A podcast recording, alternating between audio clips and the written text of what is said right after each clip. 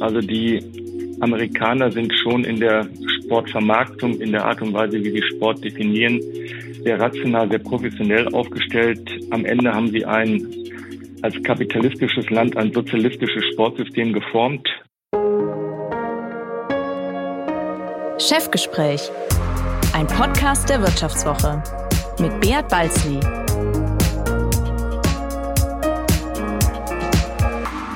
Ja, herzlich willkommen bei einer weiteren Folge des Vivo Podcasts Chefgespräch. Mein Name ist Beat Balzli und ich bin der Chefredakteur der Wirtschaftswoche. Ja, finanzielle Exzesse sind gerade schwer en vogue. Die Notenbank fluten seit Jahren die globale Wirtschaft. Zinsen gibt es schon lange keine mehr. Die Jagd nach der Rendite lässt die Börse boomen, Schweizer Banken nach einer Hedgefondpleite beben, die Immobilienmärkte explodieren und neuerdings Investmentbanken im Fußballgeschäft die Operation Größenwahn planen. JP Morgan wollte gerade eben mehrere Milliarden in eine neue Superliga mit zwölf europäischen Topclubs Clubs wie Barcelona und Liverpool pumpen. Nach einem Aufstand in der Fangemeinde gegen das Kartell der Bonzenkicker sind die Pläne bereits wieder tot. Doch das große Geschäft bleibt das beherrschende Thema bei der schönsten Nebensache der Welt. Eine Zweiklassengesellschaft tut sich auf. Die einen stürmen trotz Geisterspielen in der Corona-Krise voran, können astronomische Gehälter zahlen und legen für einen neuen Trainer schon mal eine Ablöse von rund 20 Millionen Euro auf den Tisch. Die anderen stolpern ins Abseits, weil sie weder von Scheichs, Staatsfonds oder klebrigen Energy Drinks profitieren. Ohne große Sponsoren können sie nur noch auf Pumpe überleben, womit wir bei meinem heutigen Gast wären. Im Fußball schaffte er es in die dritte englische Liga, im Management dagegen deutlich weiter. Bei Adidas saß er für ein paar Jahre im Topmanagement, danach machte er sich als Klartexter in der Bundesliga gerne mal ein paar Feinde und verlor vor zwei Jahren unerwartet die Wahl ums Präsidium der deutschen Fußballliga. Heute muss Klaus Filbri als Geschäftsführer von Werder Bremen den dienstältesten Bundesligaverein mitten im Abstiegskampf vor der Pleite retten. Hallo Herr Filbri, schön, dass Sie heute bei mir zu Gast sind. Hallo, ich grüße Sie. Herr Filbri, bevor wir uns die Kasse von Werder Bremen genauer anschauen und Sie mir am Ende dieses Podcasts Ihren größten Traum verraten, müssen wir zuerst eine Frage von enormer Tragweite klären. Wer hat Ihnen im Lockdown die Haare geschnitten? Meine Tochter. Okay, das klingt total seriös, weil die ganze Republik musste sich ja kürzlich mit den feinen Frisuren der Bundesliga-Stars beschäftigen, weil die Friseure einen Brandbrief an den DFB geschickt hatten, von wegen Förderung von Schwarzarbeit und so. Gibt's eigentlich bei Ihnen einen Mannschaftsfriseur? Mannschaftskoch gibt's ja auch, oder? Gibt einen Mannschaftskoch, aber es gibt keinen Mannschaftsfriseur. Wir gehen seriös mit den Finanzen um. Und die Bundesliga-Profis würden sich wohl auch keinen Einheitsfriseur antun, nehme ich an, oder? Ich glaube, da ist die Individualisierung doch deutlich weiter fortgeschritten. Also insofern hat da jeder seinen eigenen Haus- und Hoffriseur. Ich meine, selbst die Haare von Bundesliga-Profis werden hierzulande zum Politikum. Das klingt eigentlich ziemlich irre. Haben Sie es eigentlich in Ihrem Leben schon mal bereut, ins mitunter ziemlich irrationale Fußballgeschäft eingestiegen zu sein? Nein. Das ist aber eine kurze Antwort. Also, das war immer das Schönste, was Sie tun konnten.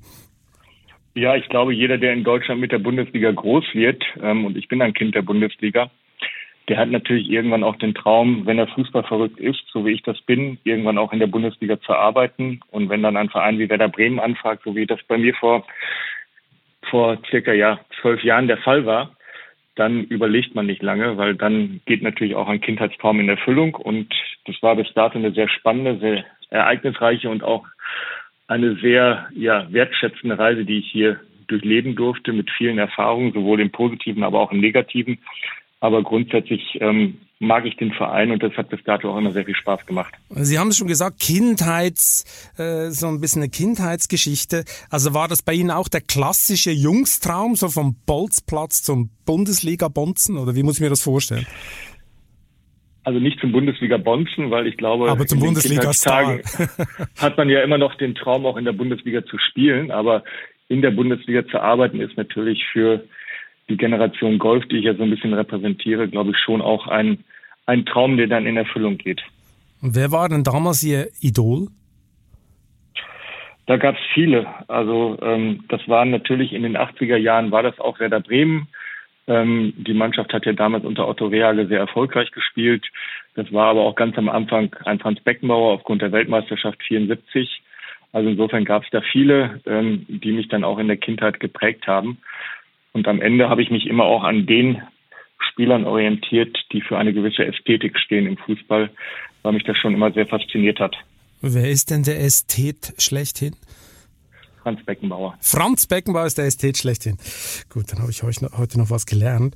Kommen wir nochmal zurück zu Ihrer Karriere. Ähm, fußballerisch hat es ja nicht für ganz nach oben gereicht. Dann sind Sie halt Manager geworden. Oder war Manager schon immer das Ziel? Oder zuerst Bundesprofi und dann Manager? Oder wie muss ich mir das vorstellen? Nein, ich habe das immer versucht zu verbinden. Ich bin damals nach dem Abitur nach Bayreuth gegangen für ein Sportökonomiestudium das war im Grunde dann die Symbiose aus Sport und Wirtschaft und Recht. Ähm, habe dann ein Fußballstipendium angeboten bekommen in Amerika, wo ich dann mehr oder weniger damals in der höchsten amerikanischen Liga meinen Traum Fußball und Studium miteinander verbinden konnte und habe dann irgendwann auch für mich realisiert, dass es bis ganz oben nicht reicht und mich dann eben auch auf die Wirtschaftskarriere fokussiert und ähm, bin damit auch bis dato sehr gut gefahren aber habe einfach aufgrund meiner früheren Erfahrung auch immer beide Sichtweisen ganz gut sehen können. Ich habe Sport und Wirtschaft studiert, Wirtschaft mit Schwerpunkt Trainingslehre, äh, Sport mit Schwerpunkt Trainingslehre. Also insofern glaube ich, habe ich ein ganz gutes Gespür für die sportlichen Zusammenhänge in einem Fußballverein, aber habe natürlich auch durch meine 16 bis 17 Jahre bei Adidas ein sehr profundes ähm, Fundament für wirtschaftliche Kenntnisse und Zusammenhänge auch gelegt. Ist das eigentlich so ein tragischer Moment, wenn man entdeckt, nein, es reicht doch nicht ganz für ganz oben mitzuspielen? Oder wie war der, was, was muss ich mir vorstellen? Was war das vom Moment? Wann, wann begreift man es und sagt, okay, komm, lass es? Das ist eine gute Frage. Am Ende des Tages ähm, ist es dann auch immer eine Frage der Optionen und mir hat die andere Seite auch immer sehr, sehr viel Spaß gemacht und mich unglaublich stark interessiert. Also insofern war es jetzt kein Trauermoment, sondern es war irgendwann einfach für mich auch dann die Frage, rational zu sagen, wo habe ich mehr Potenzial, wo geht die Reise hin? Und das war ganz klar dann eben auch mit dem MBA, den ich dann noch nachgeschoben habe und dann auch Adidas. Also insofern war das kein trauriger Moment, es war einfach eher ein in sich hineinhorchen und auch zu sehen, wo die Energie hingeht und die ist dann nicht mehr in den Fußball gegangen und das war auch okay so. Mhm. Die Adidas haben Sie schon angetönt. Ich muss jetzt die Frage nochmal stellen. meine, wie oft bereuen Sie es inzwischen pro Woche, dass Sie diesen super Job bei, bei Adidas in der Chefetage, diesen ruhigen, coolen Job gegen den Job bei Werder Bremen ausgetauscht haben, also in den letzten Wochen?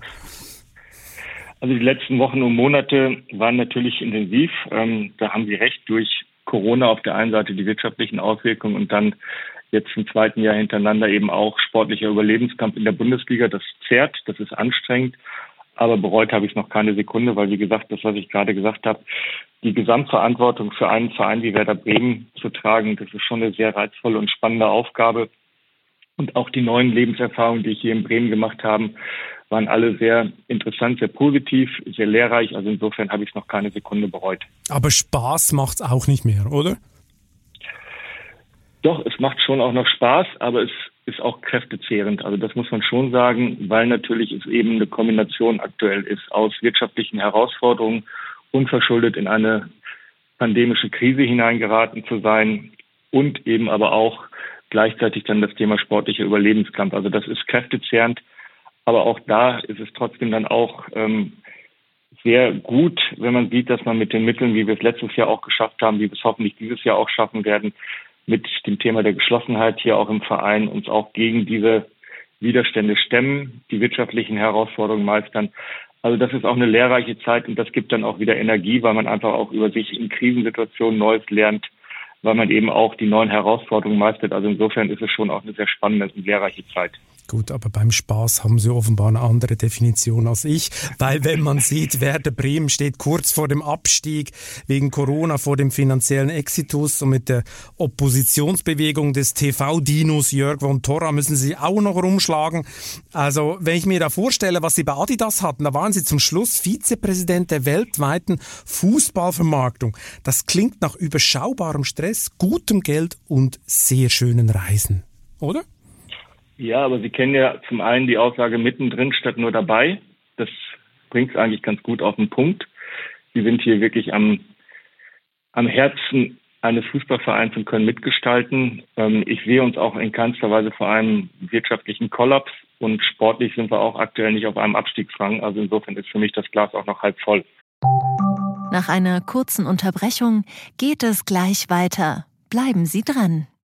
Mein Name ist Dr. Tillmann Rümenapf, niedergelassener Kinder- und Jugendarzt hier im Ennepe-Ruhr-Kreis. Die Einführung der Telematik sehe ich durchaus als Chance, aber aktuell fällt das System oft aus und es gibt viel zu wenig technischen Support. Dafür geht eine Menge Zeit drauf, in der ich die Kinder nicht genügend betreuen kann. Das muss sich ändern. Die besondere Nähe der niedergelassenen Haus- und Fachärzte ist in Gefahr. Was die Gesundheitspolitik jetzt dringend ändern muss, erfahren Sie auf rettetdiepraxen.de. Nochmal zurück zu Adidas. Da waren Sie ja vorher in der Nordamerika-Abteilung äh, unterwegs, glaube ich, vier Jahre, wenn ich das richtig gelesen habe. Was haben Sie eigentlich für eine Einstellung zu Geld im Sport bei den Amerikanern kennengelernt? Eine sehr rationale. Also die Amerikaner sind schon in der Sportvermarktung, in der Art und Weise, wie sie Sport definieren, sehr rational, sehr professionell aufgestellt. Am Ende haben sie ein als kapitalistisches Land ein sozialistisches Sportsystem geformt, wo es keinen Auf- und keinen Abstieg gibt. Also für Menschen in meiner Funktion eigentlich ein Traum, weil es eine sehr hohe Planungssicherheit gibt, weil man eben aufgrund der langfristigen Verträge und der nicht oder des nicht vorhandenen Damoklesschwerts auch nicht absteigen kann. Also das ist schon ähm, für Menschen in der wirtschaftlichen Verantwortung eine komplett andere Hausnummer. Ähm, aber ich finde auch, dass das europäische System mit Auf- und Abstieg ähm, aus der Kultur heraus gewachsen ist und auch seinen Reiz hat. Aber es ist natürlich für die handelnden Personen deutlich anstrengender. Aber so wie Sie die Amerikaner jetzt kennengelernt haben, dann hat es nicht überrascht, dass die US-Investmentbank JP Morgan da mehrere Milliarden in so eine Superliga mit zwölf europäischen Clubs stecken will, oder? Nein, es hat mich nicht überrascht, aber es hat mich, nee, es hat mich nicht überrascht, so muss ich es erklären, aber es hat mich in doppelter Hinsicht nicht überrascht. Ähm, zum einen aufgrund der Tatsache, dass sie es eben gemacht haben, weil sie eben auch hier eine hohe Planungssicherheit in den Sport bringen wollten und zum anderen eben auch die, ähm, ich glaube, im beiderseitigen bestehende Naivität oder kulturelle Unzulänglichkeit. Ähm, ich habe das oft erlebt, wenn Manager von Europa nach Amerika gegangen sind, dass sie die amerikanische Mentalität nicht verstanden haben. Und ich habe es jetzt eben aber auch, es hat mich nicht überrascht, dass die Owner ähm, und Milliardäre im Grunde nicht diese kulturelle Feinfühligkeit für die europäische Fußballkultur mitgebracht haben. Also normalerweise hätten sie das wissen müssen, was da auf sie zurollt. Ähm, aber sie haben es einfach nicht gehabt, diese Feinfühligkeit. Hätte denn das Geschäftsmodell hinter dieser Idee funktioniert? Jetzt theoretisch gesprochen. Ich, ich glaube nein. Warum nicht? Weil ich glaube, dass der Reiz des Fußballs immer auch noch in der Regionalisierung und der Verwurzelung vor Ort besteht dass Vereine wie Bayern München oder Borussia Dortmund am Ende des Tages in der Bundesliga verwurzelt sind und nicht in der Champions League oder im Europapokal der Landesmeister oder in einer Super League. Und genauso ist es bei den englischen Vereinen und auch bei den spanischen oder italienischen Vereinen. Also insofern etwas zu schaffen, was regional nicht mehr verwurzelt ist, wo es keinen Auf- und keinen Abstieg mehr gibt, was also komplett gegen die Fußballkultur in Europa geht, was sich von den Menschen dann auch entfremdet, hat für mich keine Perspektive auf wirtschaftliches, stabiles ähm, Wachstum. Und ich glaube eher, dass es ähm, dann zu einer Spaltung des Fußballs gekommen wäre und der Fußball insgesamt Schaden genommen hätte. Aber und damit auch die Super League sich nicht hätte vermarkten können. Aber es war ja nicht nur die Idee der Amerikaner. Die zwölf Clubs hätten ja auch mitgemacht und das sind ja Europäer. Also die haben diese Gefahren offenbar nicht gesehen, oder? Ja, aber jetzt auf der einen Seite sagen Sie ja, das sind ähm, Clubs, die durch amerikanische Investoren geführt werden. Ich glaube, das muss man schon berücksichtigen, wer dabei war. Dann waren es ähm, zwei Clubs ähm, mit Chelsea und auch Man City, denen sehr kurzfristig dort die Pistole auf die Brust gesetzt wurde. Und es waren drei Vereine, denen der wirtschaftliche Kollaps gerade droht mit Barcelona, Madrid und Juventus, die einen sogenannten Way Out auch aus der Situation gesehen haben. Also insofern, glaube ich, fehlt einfach ähm, oder hat bei diesen Menschen so das Feingefühl für die Fußballkultur wirklich gefehlt. Und ich glaube, wie gesagt, dem Fan in Europa, der dann doch über die Regionalisierung und Verwurzelung kommt, ist so ein Produkt ähm, nicht langfristig zu verkaufen. Ja, das fehlende Feingefühl hat ja dann zu einem Aufschrei, so muss man es, glaube ich, äh, nennen, hierzulande äh, geführt. Plötzlich war Fußball eine große Familie, die man vor den bösen Kapitalisten schützen muss. Die Bildzeitung titelte das sei Verrat am Fußball und Rainer Kallmund kam aus dem Fluchen gar nicht mehr raus. Ich zitiere mal, es ist wirklich derbe. Diese Raffkes, diese Geldhaie wollten unseren schönen Fußball kaputt machen. Das sind kriminelle Drecksäcke, Verbrecher. Da schießen mir die Tränen in die Augen, sagte Kaltmund. Also mehr Emotionen geht eigentlich nicht. Aber das klingt ja beinahe so, als wäre der Fußball vor diesem Superliga-Vorschlag eine Benefizveranstaltung gewesen mit lauter selbstlosen Spielern im Ehren Ehrenamt. Ist die Entrüstung der Fußballpromis nicht ein bisschen scheinheilig? Sagen wir mal so, wir haben auch aktuell ein System, was jetzt nicht unbedingt die Chancengleichheit fordert und fördert. Ähm, also insofern gibt es auch im aktuellen System meines Erachtens ähm, auf jeden Fall Reformbedarf. Wir haben eine Verteilung der TV-Gelder, die zu einer zwischen Champions League, Euroleague und dann auch den nationalen Ligen, die zu einer größ immer größer werdenden Disbalance führt, die Champions League-Reform, die jetzt dann ab 2024 greifen wird, wird das nochmal befeuern. Also insofern haben wir hier auch eine Zementierung des Wettbewerbs. Das Zweite ist, dass wir natürlich auch in Deutschland die 50 und 1 Regel auf der einen Seite haben, auf der anderen Seite aber die 50 und 1 Regel durch Ausnahmetatbestände, durch Ausnahmen letzten Endes oder Umgehungstatbeständen auch nicht mehr so gelebt wird, wie sie einfach ursprünglich mal intendiert war. Also auch dort eine Disbalance im Wettbewerb. Hm, genau das also insofern gibt es für den aktuellen Wettbewerb ähm, und für die aktuelle Verteilung der Gelder durchaus auch einen gewissen Reformbedarf, um wieder einen fairen und integren Wettbewerb herzustellen.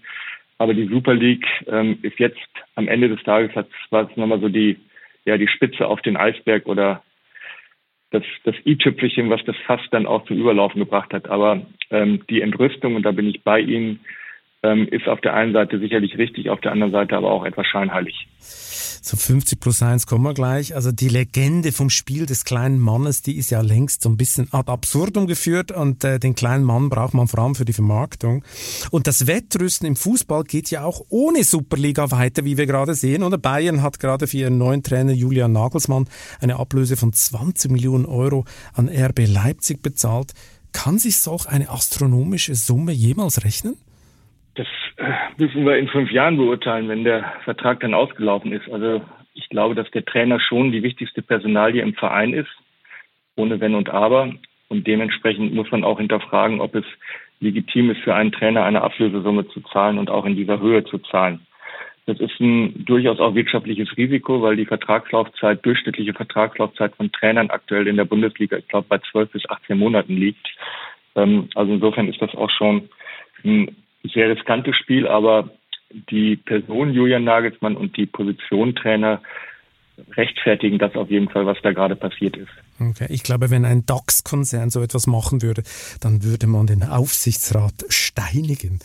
Ähm, die Nagels ja, aber der Aufsichtsrat bei Bayern ist ja besetzt mit DAX-Vorständen. Ja, also das stimmt, das stimmt. Da fragt man sich, ob die anders handeln in ihren Firmen als im, im Club. Aber wer weiß, äh, ob die Wette dann äh, aufgeht. Die Nagelsmann-Ablöse zeigt ja, in welch finanzieller Liga äh, Bayern spielt. Trotzdem wollte man in der Superliga nicht mitmachen. Angeblich aus Solidarität zur Bundesliga, um hier CEO Karl-Heinz Rummenigge zu zitieren. Die Bayern sind ja nicht unbedingt die Humanisten im Fußballgeschäft. Glauben Sie diese Begründung von der Solidarität? Ich glaube, das, was ich am Anfang gesagt habe, ist viel relevanter, dass die Bayern in der Bundesliga verwurzelt sind und dass das ihr Fundament ist. Und das haben sie erkannt und dazu stehen sie auch. Also insofern kann man den Begriff Solidarität verwenden. Aber am Ende hat es was mit Identität und Verwurzelung auch zu tun. Und ohne dieses Fundament ähm, Bundesliga, was den Reiz auch ausmacht für die Bayern, ähm, ist es, glaube ich, auch nicht mehr ganz so attraktiv für diesen Verein. Also insofern ist es auch auf der einen Seite eine Solidarität, auf der anderen Seite aber auch eine Notwendigkeit für den Verein in der Bundesliga zu spielen. Aber so mitmachen der Bayern in dieser Bonzenliga, das wäre ja ehrlicher gewesen, weil Sie haben es ja richtig schon äh, angetönt, in der Bundesliga gibt es so eine Art Zweiklassengesellschaft aus reichen Clubs und vielleicht eher den Kellernkindern mit den kleinen Sponsoren, so wie Werder Bremen jetzt ein bisschen. Es gibt ja zwar diese 50 plus 1 Regel, die besagt, dass Vereine immer die Mehrheit des Stimmrechts behalten müssen und nicht an Investoren abgeben dürfen, aber in der Realität wie diese Regel von Clubs wie Hertha BSC, RB Leipzig oder Bayer Leverkusen längst unterlaufen. Haben Sie hier schon erwähnt und kürzlich auch in einem Interview gesagt. Wie meinen Sie das ganz genau, dieses Unterlaufen? Wie funktioniert das? Also ich glaube, es ist eine Regel damals in Kraft gesetzt worden. Das war eine Ausnahmeregel für Wolfsburg und für Leverkusen, die ja aus den traditionellen Werksvereinen entstanden sind. Und man hat damals versucht, eine Regelung zu finden, um diese Vereine dann auch letzten Endes in die Neuzeit zu überführen. Das war die 50 und 1 Regel, die eine gute Intention hatte, dass am Ende des Tages der EV immer 51 Prozent der Stimmrechte hat und somit auch die Entscheidungen, die relevanten Entscheidungen tragen kann, gestalten kann und mit beeinflussen kann. Und man damit auch dem Thema der Investoren und das Geld von draußen so ein bisschen den Riegel vorschiebt. Was wir heute haben, ist, ähm, dass wir Wolfsburg, Leverkusen, Hoffenheim haben, die eine Ausnahmeregelung haben. Und dann haben wir aber auch Vereine wie Leipzig, die ein Konstrukt geschaffen haben, was so ein bisschen dem Thema der, des Umgehungstatbestandes entspricht die eine Gesellschaftereinlage letztes Jahr, ich glaube, von 100 Millionen Euro bekommen haben. Und das sind natürlich Themen, die den Wettbewerb auch verzerren. Dann gibt es Vereine wie Borussia Dortmund oder auch Augsburg, die mittlerweile auch bereits über 90 Prozent der stimmrechtslosen Anteile verkauft haben. Also wir haben ein sehr heterogenes Bild bezüglich Wettbewerb. Und ich glaube, was wir brauchen, ist einfach eine einheitliche Regel, um einen integren und fairen Wettbewerb zu haben. Ob das jetzt die 50 und 1 Regel ist oder eine neu gestaltete Regel. Aber was wir aktuell haben, was gut intendiert haben, ist ausgehöhlt und entspricht nicht mal einem fairen und integren Wettbewerb. Und ich glaube, da muss die Diskussion ran, dass wir hier einfach ähm, einen Weg finden, um gleiche Wettbewerbsbedingungen für alle Vereine herzustellen. Und das haben wir aktuell nicht. Ich meine, wenn Sie von Umgehungstatbestand äh, sprechen, das klingt schon beinahe äh, so ein bisschen äh, dubios und kriminell. Äh, was sagen denn Ihre Kollegen in der Bundesliga, wenn Sie Sachen so offen ansprechen? Kriegen Sie da ein bisschen Gegenwind? Ich glaube, beim Thema Leipzig haben sich ja schon viele Kollegen auch geäußert. Ich meine, Leipzig ist ein sehr gut geführter und entwickelter Verein. Oliver Minzach macht da einen hervorragenden Job. Aber Tatsache ist, es sind 17 Mitglieder. Ähm, wenn ich jetzt nicht falsch informiert bin, ähm, da kann ich jetzt nicht von der aktiven Vereinskultur sprechen. Sie würden also die Regel abschaffen, die 50 plus 1 Regel? Nee, ich würde sie so gestalten, dass sie fair, integer ist und für alle gleich ist. Ich glaube, wir brauchen in irgendeiner Form ein Regelkonstrukt, ähm, was einen fairen und integren Wettbewerb sichert. Da muss man sich zusammensetzen und überlegen, wie man das hinbekommt. Aber aktuell wird ja von vielen Traditionalisten das Thema 50 und 1 hochgehalten mit auch sicherlich den richtigen Intentionen. Aber Tatsache ist, und das ist ja das, was ich gerade gesagt habe, dass es in der Bundesliga einfach ein Flickenteppich geworden ist. Es klingt so ein bisschen romantisch, oder? Man es ist noch Herr der Lage 50 plus 1, aber in Wahrheit ist alles ein bisschen anders. Würden Sie sich denn als Werder Bremen-Chef äh, so einen schildernden Investor wie Lars Windhorst äh, wünschen? Also ich würde es anders formulieren. Ich glaube, es gibt nichts einzuwenden gegen Investoren, die in den Fußball kommen und ein strategisches Interesse haben, den Verein langfristig weiterzuentwickeln und vielleicht an der einen oder anderen Stelle auch zu professionalisieren. Die natürlich haben Investoren immer auch eine Renditeerwartung, aber es muss eine langfristige Renditeerwartung sein und es darf nicht eine jährliche Renditeerwartung sein. Und wenn das gegeben ist und gleichzeitig aber auch Haltefristen vielleicht definiert werden und eben auch diese Investoren bereit sind, wie das bei Bayern München zum Beispiel auch der Fall ist, als Minderheitsgesellschafter einzusteigen, dann ist das nichts Verwerfliches. Schwierig wird es eben, wenn die Vereine, und das ist ja das, was ich versucht habe auch zu erklären, nicht am Ende des Tages nach den gleichen Wettbewerbsregeln spielen, sondern nach am Ende unterschiedlich definierten und auch ausgelegten Regeln. Ähm, also insofern habe ich persönlich nichts gegen strategische Investoren, weil sie uns auch am Ende des Tages auch besser machen können und professionalisieren können. Ähm, also das wäre eher der Weg, den ich präferieren würde. Und das kann man auch definieren über Haltefristen, das kann man definieren über Mitspracherechte. Ähm, da gibt es sicherlich Mittel und Wege, um das auch zu definieren. Ich meine, kommen wir jetzt zu Werder Bremen. Sie haben ja Corona-bedingt keine Zuschauer gehabt, haben das letzte Geschäftsjahr mit einem Verlust, glaube ich, von 23 Millionen Euro abgeschlossen. Das Eigenkapital sank auf minus 16 Millionen Euro. Gerettet hat sie eine Landesbürgschaft über 20 Millionen. Meine so angeschlagene Fußballclubs sind ja auch das perfekte Ziel für dubiose Investoren, oder? Wie viel unmoralische Angebote, muss ich mir eigentlich vorstellen, haben Sie in den letzten Monaten gekriegt?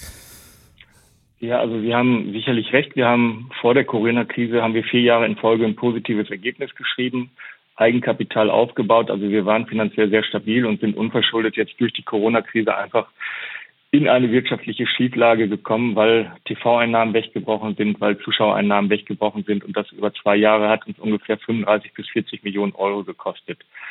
In der Zeit haben wir natürlich jetzt dann nach Lösungen gesucht. Die suchen wir in der Regel dann auf der Fremdkapitalseite. Und dort haben wir jetzt traditionell mit Bankkrediten gearbeitet, haben jetzt auch nochmal einen Kredit ähm, in Höhe von 20 Millionen durch drei Banken abgesichert durch eine Landesbürgschaft bekommen. Nichtsdestotrotz ist natürlich auch immer die Aufgabe in einem Fußballverein, Liquidität sicherzustellen, weil das ist die Grundvoraussetzung für die Lizenzierung durch die Deutsche Fußballliga. Und in der Zeit haben wir auch auf der Fremdkapitalseite jetzt natürlich Gespräche geführt in vielerlei Hinsicht. Und auch da waren die eine oder anderen Angebote dabei, die bezüglich jetzt der Zinsbelastung auf jeden Fall wehtun und die man auch nicht annehmen konnte. Und insofern sind wir jetzt, und dann kommen wir ja gleich wahrscheinlich auch zu dem Thema. Kommen wir noch dazu. Aber was sind Thema, das für Adressen? Das möchte ich mal wissen. Was sind das für Adressen, die Ihnen da so mehr oder weniger Wucherzinsen angeboten haben? Woher kam das Geld?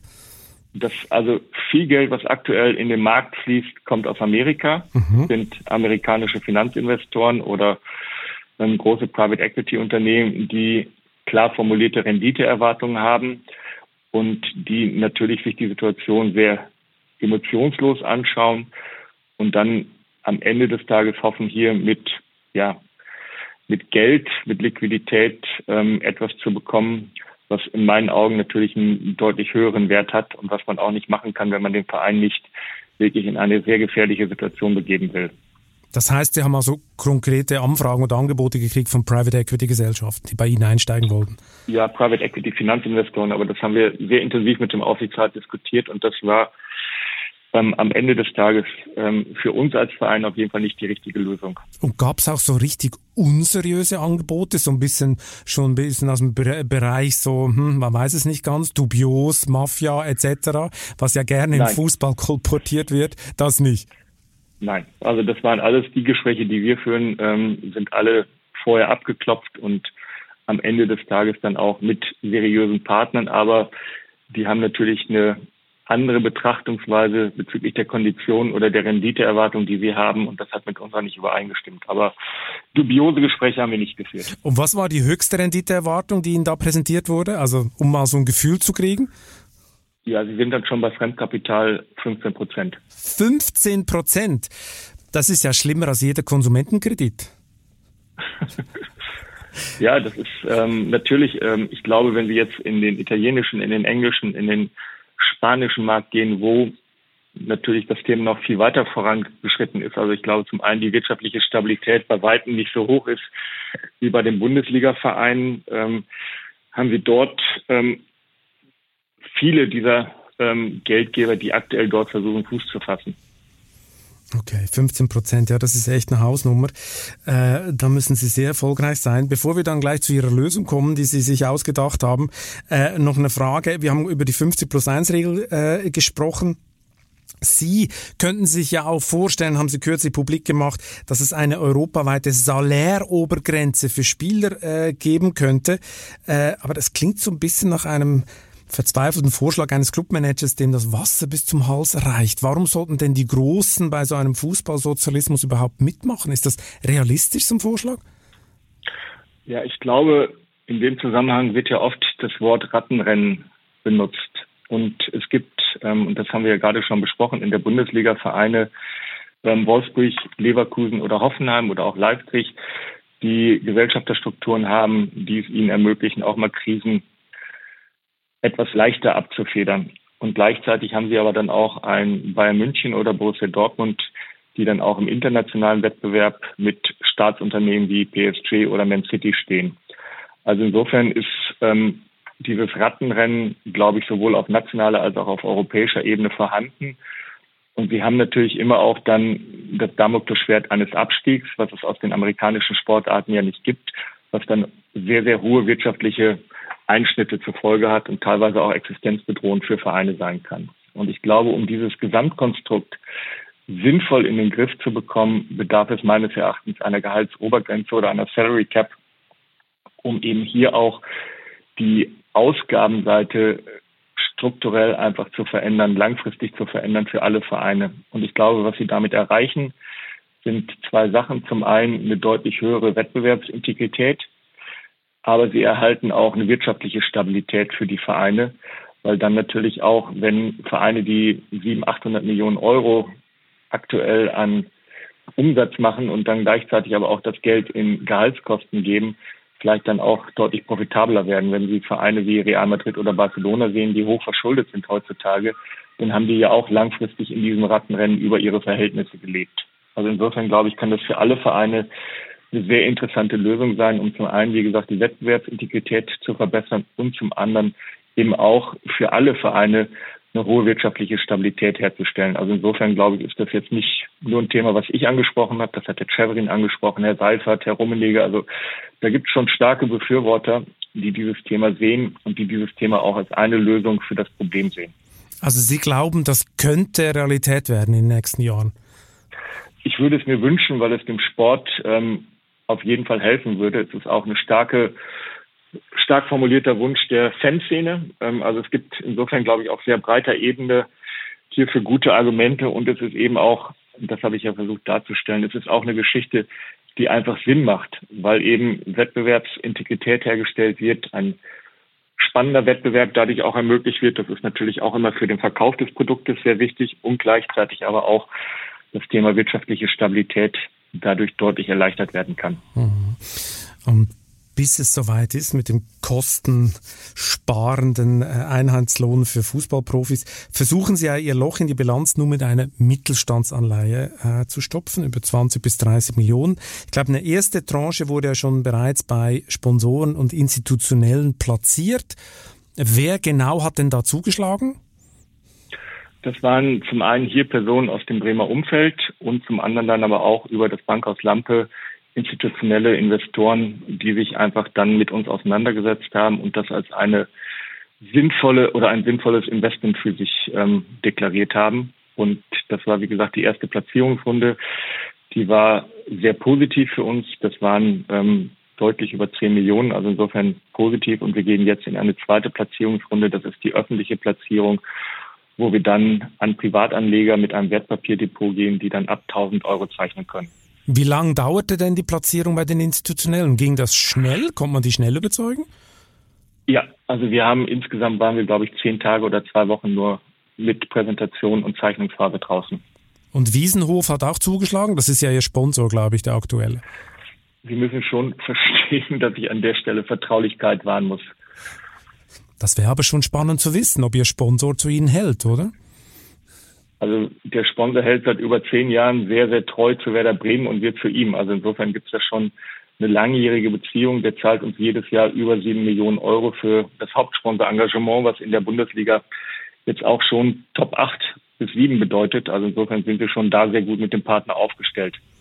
Gut, aber imagemäßig ist ja so eine Hähnchenfabrik nicht immer von Vorteil, oder? Für, für Werder Bremen. Da haben, glaube ich, ein paar Fans auch schon in den Rücken äh, gedreht. Äh, aber nochmal. Ja, aber da würde ich gerne eine, weil das ist ähm, nur bedingt richtig. Also wir haben in den gesamten Jahren bei den Trikotzahlen nicht in irgendeiner Form ähm, Einbußen erlebt, sondern sind seitdem stetig gewachsen. Und Wiesenhof hat jetzt ähm, sich auch zum Thema Nachhaltigkeit sehr intensiv bekannt, ist Anfang des Jahres ähm, mit ihrer neu gegründeten Marke Green Legend, alternative Proteine, vegane Produkte auf den Markt gekommen ist bei uns aufs Trikot damit gegangen ähm, für sechs Spiele. Also insofern ist auch bei Wiesenhof eine deutliche Weiterentwicklung zu sehen ähm, hin zum Thema Nachhaltigkeit und vegane Produkte. Und jetzt liegt es natürlich auch an den Konsumenten, ob sie diese Angebote annehmen. Okay, ich sehe schon, Herr Filbris, Sie sind ein guter Botschafter für, für Ihren Sponsor. Äh, Nochmal die Frage, hat er jetzt bezahlt oder nicht? Also an der Stelle muss ich ähm, wirklich Vertraulichkeit walten lassen, ähm, weil ich kann Ihnen nicht sagen, wer jetzt die Anleihe gezeichnet hat oder nicht, weil das ist einfach vertrauliche Information. Gut. Ich kann Ihnen aber durchaus sagen, dass Geschäftsführung und Aufsichtsrat gezeichnet haben. Okay, im Mai, Sie haben es ja schon angetönt, folgt jetzt die nächste Tranche der Anleihe für den normalen Anleger. Die äh, äh, kriegen einen Coupon von 6%. Das heißt, Ihre Emissionsbank stuft das Papier so ein bisschen in der Liga für Hasardeure ein, äh, weil 6% ist in der heutigen äh, Situation ja wirklich äh, ein hoher Prozentsatz.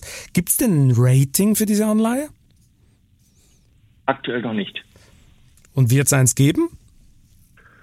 Das bin ich jetzt, muss ich ehrlicherweise sagen, überfragt. Ich würde aber auch die sechs Prozent jetzt nicht als hasardeurmäßig sehen. Wir sind an der Börse dann gehandelt. Ähm, wir haben einen sehr umfangreichen Prospekt mit allen Eventualitäten auch aufbereitet, der dann auch den Anlegern zur Verfügung gestellt wird. Ähm, wir sind ein Verein, der seit 1963 mit der Ausnahme von einem Jahr in der Bundesliga gespielt hat. Ähm, alle Vereine in der Bundesliga unterwerfen sich dem DFL-Lizenzierungssystem. Und es hat in den, ich glaube, 56 oder 57 Jahren der Bundesliga noch nicht einen Fall der Insolvenz gegeben. Also insofern glaube ich, ist da schon eine hohe wirtschaftliche Stabilität da. Wir haben, wenn wir die Einnahmeströme anschauen von Werder Bremen, dann ist gerade der TV-Vertrag für vier Jahre verlängert worden, auf dem sich circa 50 Prozent unserer Einnahmen auch generieren. Also auch da ist eine hohe Stabilität. Ich bin sehr zuversichtlich, dass das Thema Einnahmen hier durch Zuschauer ab September dann auch wieder funktionieren wird, dann werden wir als Land hoffentlich eine hohe Impfquote haben. Wir haben das Thema der Testung, der Hygienekonzept, des Hygienekonzepts und der digitalen Kontaktnachverfolgung. Also insofern erwarte ich, auch, dass die Zuschauereinnahmen dann stabil zurückkommen. Und wenn wir Zuschauer haben, hat Werder Bremen immer eine Auslastungsquote im Heimbereich von 100 Prozent, sowohl für die VIP-Bereiche als auch für die normalen Zuschauerbereiche. Also auch dort ist eine hohe Planungssicherheit. Ähm, wir waren jetzt in der Situation, wo wir mit allen wichtigen Sponsoren im Top-Sponsoring-Segment unsere Verträge verlängern konnten, langfristig verlängern konnten, auch nochmal zu verbesserten Konditionen. Da gehören dann auch weltweite Marktführer wie Enhauser Busch Interbrew dazu, mit Becks und Hakebeck. Ähm, da gehört Ambro dazu. Da gehört aber auch dann ähm, Betway dazu als ähm, globales Wettunternehmen. Also auch dort haben wir eine hohe Stabilität plus Wiesenhof als Hauptsponsor. Also auch da sind wir sehr, sehr gut und sehr langfristig aufgestellt, sodass man sagen kann, dass die Einnahmeströme ähm, auch langfristig abgesichert sind. Die Lizenzierungskriterien sind ähm, auch langfristig ähm, abgesichert und haben noch nie eine Insolvenz ähm, am Ende des Tages hervorgerufen. Und auch unser Bankpartner, das Bankhaus Lampe, ist sehr seriös, ähm, hat bisher jede Anleihe platzieren können und jede Anleihe wurde auch am Ende des Tages dann zurückgezahlt. Also ich glaube, das sind alles auch Bausteine, die die Seriosität des Angebots hier deutlich untermauern. Das war jetzt ein leidenschaftlicher Werbespot für diese Anleihe, aber ich muss doch noch äh, zwei, drei Fragen dazu stellen. Sie haben schon gesagt, Rating gibt's keins. Äh, das ist ja immer ein bisschen unschön bei solchen Papieren. Ähm, aber warum soll ich als rationaler Anleger das eigentlich zeichnen? Wenn Sie in die zweite Liga absteigen, und die Wahrscheinlichkeit besteht ja, kostet Sie das nochmal so einen zweistelligen Millionenbetrag und der Schuldendienst wird dann noch enger. Können Sie sich das leisten dann? Also wir sind ähm, immer in Szenarien unterwegs als Fußballverein und wir müssen immer für die erste und für die zweite Liga planen. Was wir gemacht haben, ist, dass wir die Fixkosten, und das sind in unserem Bereich natürlich die Spielergehälter, stark variabilisiert haben. Das heißt also, im Falle eines Bundesliga-Abstiegs ähm, würden sich diese Fixkosten um 40 bis 60 Prozent je nach Vertrag reduzieren. Dadurch sind wir auf jeden Fall sehr gut in der Lage, die Mindereinnahmen durch TV und dann auch Sponsoring zu kompensieren. Und zwar fast zu 100 Prozent zu kompensieren. Also insofern sind wir auch in der zweiten Liga in der Lage, eine wettbewerbsfähige Mannschaft aufs Feld zu schicken, die sofort auch um den Wiederaufstieg mitspielen kann. Und wir haben eben auf der Kostenseite wirklich vorbe vorgebaut, dass wir dort eben auch durch die Variabilisierung der Gehälter so ein Szenario abfedern können. Also insofern ähm, ist die Anleihe jetzt auch in der zweiten Liga natürlich dafür da, uns eine gewisse Beinfreiheit zu geben, weil wir heute viele Bälle in der Luft haben, wo wir noch nicht wissen, ob sie wieder anspringen werden. Das ist das Thema Dauerkartenverkauf, das ist das Thema Transfermarkt, wann die auch wieder anspringen. Wenn das aber positiv sein wird, wovon ich ausgehe, dann wird uns diese Anleihe am Ende des Tages nicht nur die Beinfreiheit bezüglich Liquidität geben, sondern dann wird sie uns auch in die Lage versetzen, in Wachstumsfelder zu investieren und damit eben auch wieder Wachstum zu erzeugen. Und wir haben drei Wachstumsfelder definiert. Das eine Wachstumsfeld ist natürlich das Thema jetzt Durchlässigkeit von, vom Nachwuchsleistungszentrum in den Bundesliga-Bereich, also selbst ausgebildete Spieler, aber eben auch das Thema der Perspektivspieler. Wir haben eine lange Tradition bei Werder Bremen, angefangen mit Kalle Riedle oder auch Rudi Völler, die hier in jungen Jahren hingekommen sind und damit einem erheblichen Mehrwert verkauft wurden. Das hat sich mit Mesut Özil und Per Mertesacker fortgeführt. Thomas Delaney war ein Spieler, den wir für 1,5 Millionen gekauft haben und dann für über 20 Millionen am Borussia Dortmund nach zwei Jahren weiterverkauft haben. Ähm, also insofern ist das Thema der Perspektivspieler hier im Biotop Bremen auch für uns ein wichtiges, weil man sich hier hervorragend entwickeln kann, um dann den nächsten Schritt zu gehen. Also das wird auf jeden Fall auch in Zukunft ein Wachstumsfeld für uns sein. Aber auch Themen wie Nachhaltigkeit werden wichtig sein, um Wachstum zu generieren. Nachhaltigkeit wird für alle Vereine immer wichtiger mit den Themen Umwelt, Soziales und auch Governance. Gerade im Umweltbereich habe ich ähm, hier eine schöne Geschichte. Wir haben die größte gebäudeintegrierte Photovoltaikanlage Europas durch die EWE, e, unseren Energieversorger, seit 2010. Der Strom wird eingespeist ins Stromnetz der EWE e und wird dort als Werderstrom, als nachhaltiger Strom, grüner ökologischer Strom verkauft. Also das ist eigentlich eine schöne Geschichte, wie man mit dem Thema Nachhaltigkeit zum einen was Gutes tut und zum anderen aber auch Business generieren kann. Das gleiche habe ich gerade zum Thema Wiesenhof erklärt und erzählt. Also insofern glaube ich, sind wir auch aufgrund unserer Sozialaktivitäten eine sehr gute Kommunikationsplattform um eben auch Unternehmen Möglichkeiten zu bieten, zum Thema Nachhaltigkeit zu kommunizieren und dort auch im Sponsoring-Bereich Wachstum zu generieren. Also alle Sponsoren potenziell, die das jetzt hören, diesen Podcast, unbedingt gleich Herrn Filbri anrufen. Der hat sicher noch ein paar Werbeflächen äh, zu verkaufen. Ich muss nochmal zu den Spielern zurück. Sie haben es vorher schon angetönt. Spieler kann man aufbauen und dann teuer verkaufen. Welche Spieler müssen Sie denn, denn demnächst verkaufen, damit Sie noch mehr Geld in die Kasse kriegen? Ich meine, ein paar Assets müssen ja noch raus, oder? Bei dieser Bilanz. Bilanz, die Sie haben? Wir müssen jetzt schauen, wie sich der Transfermarkt im Sommer entwickelt. Da gibt es einen Milot Rashica, der seinen Wechselwunsch geäußert hat. Und da muss man einfach schauen, wenn die Saison vorbei ist, ähm, ob es für Spieler Interesse gibt, ob Spieler auch einen Wechselwunsch haben.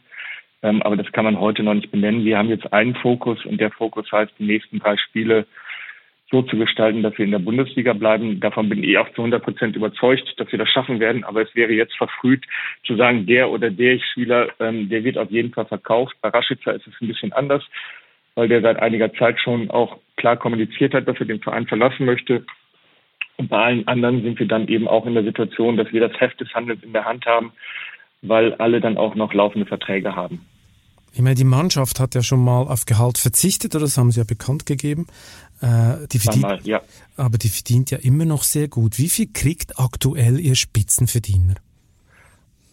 Auch da möchte ich jetzt nicht mich zu einzelnen Spielern äußern. Auch das ist natürlich eine Vertraulichkeit. Ähm, das sind individuelle Arbeitsverträge, aber wir haben aktuell ein Budget in der Bundesliga von, ich würde sagen, zwischen 45 und 50 Millionen für die Kaderkosten. Aber Herr Filbri, also wenn Sie mir jetzt eine Anleihe verkaufen wollen von Ihrem Club, dann will ich doch wissen, wie viel Ihre Profis da nach Hause tragen haben. Dann müssen Sie mir doch sagen können, was das maximale Gehalt ist, das so bezahlt wird in Ihrem Verein. Ich ja, meine, in jedem DAX-Konzern stehen da auch die Saläre drin äh, der obersten Etage. Und wenn ich so eine Anleihe kaufe, da will ich ja kein Blackbox kaufen, da will ich ja wissen, was kriegen diese Profis. Ja, aber das habe ich ja gerade schon gesagt, was der Gesamtbetrag ist. Ich kann Ihnen auch sagen, dass wir den Gesamtbetrag in der aktuellen Saison im Vergleich zum Vorjahr um circa 10 Prozent reduziert haben, um eben auch den wirtschaftlichen Notwendigkeiten Rechnung zu tragen. Also insofern sind wir da schon sehr sensibel unterwegs. Ich habe Ihnen auch gesagt, dass die Spieler zweimalig auf Gehalt verzichtet haben. Das gesamte Management verzichtet hier ähm, auf signifikante Teile seines Gehalts, um eben auch, und das ist ja auch wichtig in so einer Phase, dem Thema der Kosten wirklich Rechnung zu tragen und am Ende des Tages hier auch durch eine sehr kostenbewusste Politik hier eine finanzielle Stabilität wiederherzustellen. Das ganze Problem eingebrockt hat Ihnen ja Corona und das mitunter fatale Krisenmanagement der Regierung. Sind Sie eigentlich so richtig sauer, wie das viele Unternehmenschefs sind? versuche es differenziert zu betrachten. Also zum einen habe ich hohen Respekt vor der Politik bezüglich der Verantwortung, die sie getragen haben und die sie auch, die Entscheidungen, die sie getroffen haben.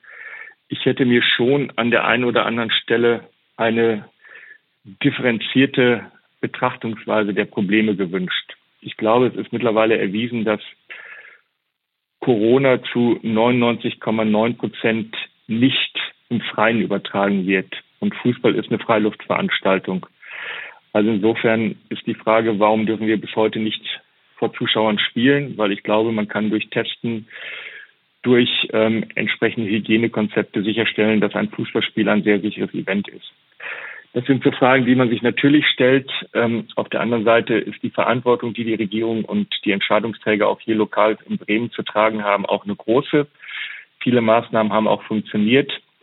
Aber sicherlich ähm, gibt es Beispiele, die man aus Tübingen sieht, die man aus Rostock sieht, dass man durch eine differenzierte Betrachtungsweise, eine pragmatische Betrachtungsweise viele Themen hätte besser lösen können. Und ähm, da gehört natürlich auch hinzu, was ich gerade gesagt habe, dass man sicherlich auch hier ähm, Veranstaltungen sicher hätte durchführen können. Auf der anderen Seite sind wir als Fußball auch privilegiert gewesen, weil wir damals ähm, auch wieder spielen durften, was viele andere dann auch Kultureinrichtungen nicht durften. Also dort haben wir sicherlich dann auch ähm, einen gewissen Bonus bekommen. Ich glaube, den haben wir aber auch durch gute Konzepte, die wir vorgelegt haben, uns erarbeitet und auch verdient und auch das Vertrauen in Anführungsstrichen zurückgezahlt weil ja auch alles dann funktioniert hat. Aber insofern auf der einen Seite Respekt vor der Politik, auf der anderen Seite, wie gesagt, an der einen oder anderen Stelle hätte ich eine differenzierte Betrachtungsweise gewünscht und auch eine pragmatische Herangehensweise, weil es gibt viele Lösungen, die man hätte auch anwenden können und sie ähm, werden aber aktuell nicht angewandt und das ähm, macht natürlich das, was wir hier erleben, extrem schwierig, weil wir eine der betroffenen Unternehmen sind, weil wir eben in der Event- und Freizeitindustrie sind ähm, und in der Veranstaltungsbranche und aktuell zwar den Beruf ausüben können, aber ohne Zuschauer und das hat die gerade ja auch schon beschriebenen wirtschaftlichen Nachteile mit sich bringt.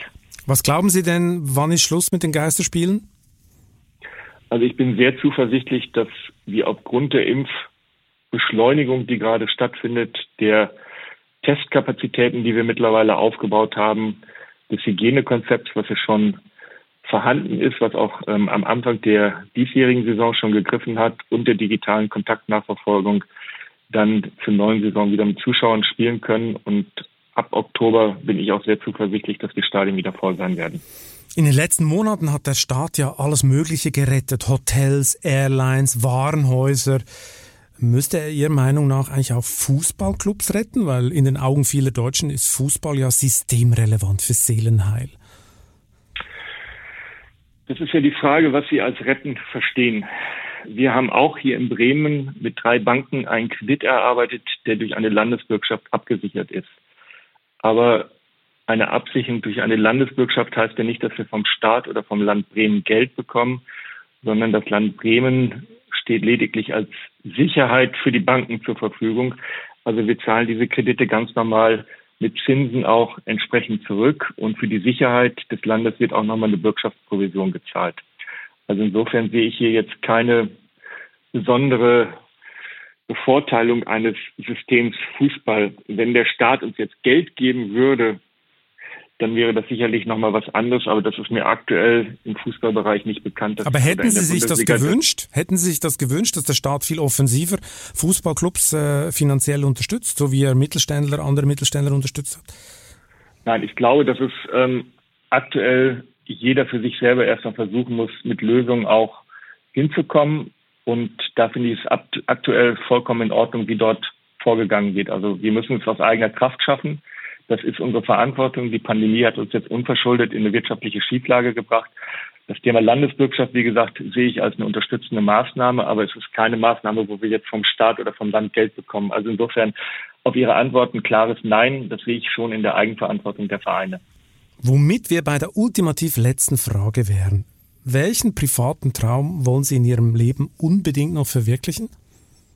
Ich würde gerne in einem Wohnmobil wirklich einmal sehr lange Europa bereisen. Also Skandinavien, gerne auch dann Polen und dann aber auch Südeuropa und das wirklich über einen Zeitraum von ein bis zwei Jahren. Also das ist sicherlich nochmal ein Traum, den ich mich irgendwann privat erfüllen möchte. Ja, das passt ja perfekt zur Zeit, weil Wohnmobile boomen gerade wie wahnsinnig, weil man sich da ungefähr sicher sein kann, dass man sich vielleicht keine Corona-Infektion reinholt. Herr Filbri, vielen Dank für das interessante Gespräch und hoffentlich bis bald mal wieder. Alles klar, schönen Dank und alles Gute. Ciao. Und wem die 6%-Anleihe von Werder Bremen zu riskant ist, dem empfehle ich die neue Titelgeschichte der Wirtschaftswoche. Die besten Aktien der Welt. Ein exklusives Ranking in Zusammenarbeit mit der Boston Consulting Group. Das Ganze gibt es gedruckt am Kiosk oder digital in unserem aktuellen Online-Magazin vivo.de. Ich wünsche Ihnen viel Spaß beim Lesen und eine gute Zeit bis zum nächsten Chefgespräch. Für Kritik, Lob und Anregungen, die schreiben Sie bitte an balzli.vivo.de. Für eine positive Bewertung des Podcasts bin ich Ihnen ewig dankbar. Bleiben Sie gesund.